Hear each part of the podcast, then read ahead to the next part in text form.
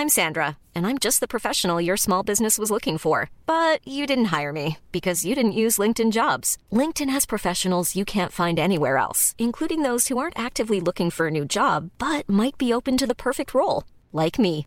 In a given month, over 70% of LinkedIn users don't visit other leading job sites. So if you're not looking on LinkedIn, you'll miss out on great candidates like Sandra. Start hiring professionals like a professional. Post your free job on linkedin.com/people today.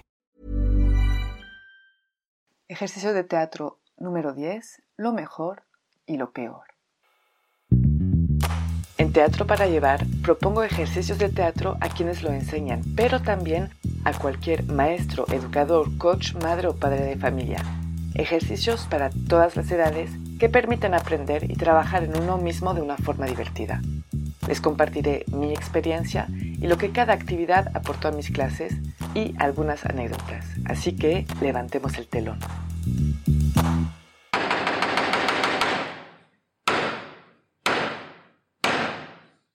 Buenos días. Este ejercicio se llama lo mejor y lo peor y es un ejercicio en el que no hay una cantidad de participante limitada. Empecemos con el procedimiento. Voy a lanzar un tema, el mejor algo, lo que sea, y los participantes deberán proponer, de acuerdo con el tema, una breve improvisación de algunos segundos. No los hago pasar en el escenario en algún orden establecido, pero más bien ahí sí les digo que el primero que llega al escenario es el primero que propone. Entonces se vuelve un juego y un poquitito de competición porque les digan tantas ideas y las quieren sacar que se apresuran y vi a los más tímidos subirse muy rápidamente al escenario para hacer sus propuestas. Entonces el tema va a ser el mejor o la mejor mamá o el mejor papá, la mejor estudiante, el mejor asesino, la mejor doctora, la mejor policía, el mejor periodista, la mejor dentista, el mejor presidente, etcétera, etcétera.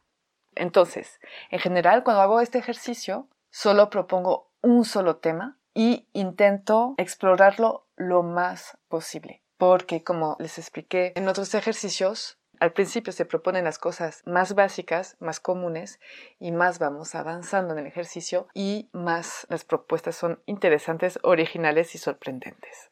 Una vez que exploramos bien, en profundidad, la mejor o lo mejor de alguien, vamos a pasar a la segunda etapa que es el peor, la peor, mamá, papá, estudiante, asesino, etcétera, etcétera. Estos son ejemplos, pero pueden imaginar un montón de personajes más. Una variación para este ejercicio, y ahí es cuando tienen más experiencia en improvisación, es que un participante tenga que proponer tres o cuatro propuestas seguidas. Pero eso es ya cuando tienen más experiencia, que no se pierda el ritmo del ejercicio mis observaciones durante este ejercicio. No quiero decir que es uno de mis ejercicios favoritos, pero sí. Es un ejercicio en el que los participantes se la pasan muy bien, se divierten mucho, además de que hay esa competición de llegar primero en el escenario para hacer su propuesta. Yo también participo muchas veces, sobre todo cuando veo que se destacan una idea un poco cliché, intento hacer propuestas más originales para que se inspiren y les llegue otras propuestas que hacer pero es un ejercicio en el que luchan para estar en el escenario y en el que hasta los más tímidos corren para subirse porque tienen esa necesidad de expresar la idea que tienen en la cabeza. Como muchos de los ejercicios que hago, es un tipo de ejercicio que me encanta alargar. Ya me pasó que nos quedamos con un solo tema durante dos horas, que era el mejor o la mejor asesina, y fue bien, bien, bien divertido. Me sorprendió mucho, lo hice con varias edades, pero me sorprendió mucho una vez con unos que tenían entre 9 y 11 años de lo crudo y cruel que pueden ser y divertidos. Es muy, muy divertido. Son propuestas increíbles. Y más avanzamos en el ejercicio, en el mismo tema, y más proponen cosas negras y oscuras, aunque con mucho sentido del humor que no dramatizan y al contrario lo vuelven algo muy chistoso.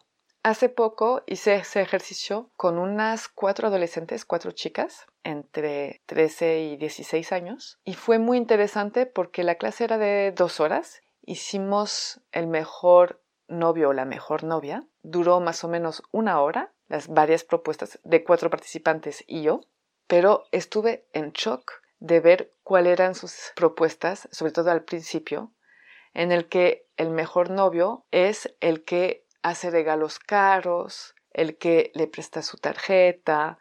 O sea, son propuestas muy cliché, muy de películas gringas, de comedias gringas, y les dejé hacer todas las propuestas que les venían. Y en algún momento yo me propuse para improvisar en El mejor novio, por ejemplo, y en mi improvisación decía que el mejor novio le decía a su novia que lo más importante para él es que ella fuera feliz, que él siempre la aceptaría, que siempre la apoyaría en sus proyectos, que nunca intentaría cambiarla, etcétera, etcétera. Y fue muy interesante de ver su reacción. Fueron muy sorprendidas porque ellas entraban en un cliché muy cinematográfico, desafortunadamente. Y eso nos llevó a una plática la hora que siguió sobre justamente cómo ellas de forma inconsciente van a proponer clichés, van a proponer situaciones en las que ellas mismas no están de acuerdo, pero se dieron cuenta de cómo estaba trabajando su inconsciente. Como expliqué en otros ejercicios, el cerebro, cuando está estimulado, siempre va a proponer la primera cosa que le viene a la mente. Y aunque sea una convicción o no, es la primera cosa que viene a la mente. Entonces fue interesante analizar un poquito cuáles son las ideas predeterminadas que tienen y cómo ven al mundo, porque si ellas son novias, inconscientemente se ven de esa forma. En general termino por lo peor, aunque puede ser al revés, porque el peor siempre para ellos es un poco más chistoso, pero el mejor es muy interesante también. Lo pueden hacer en el orden que prefieren.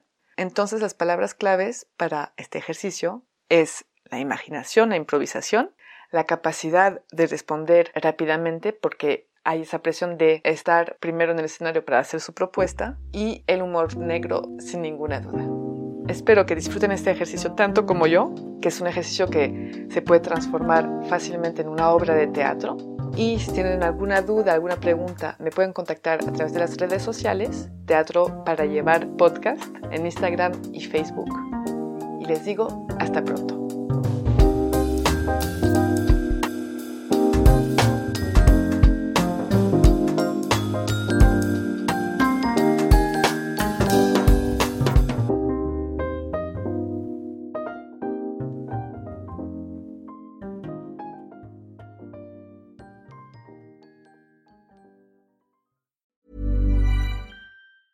Hey, it's Danny Pellegrino from Everything Iconic.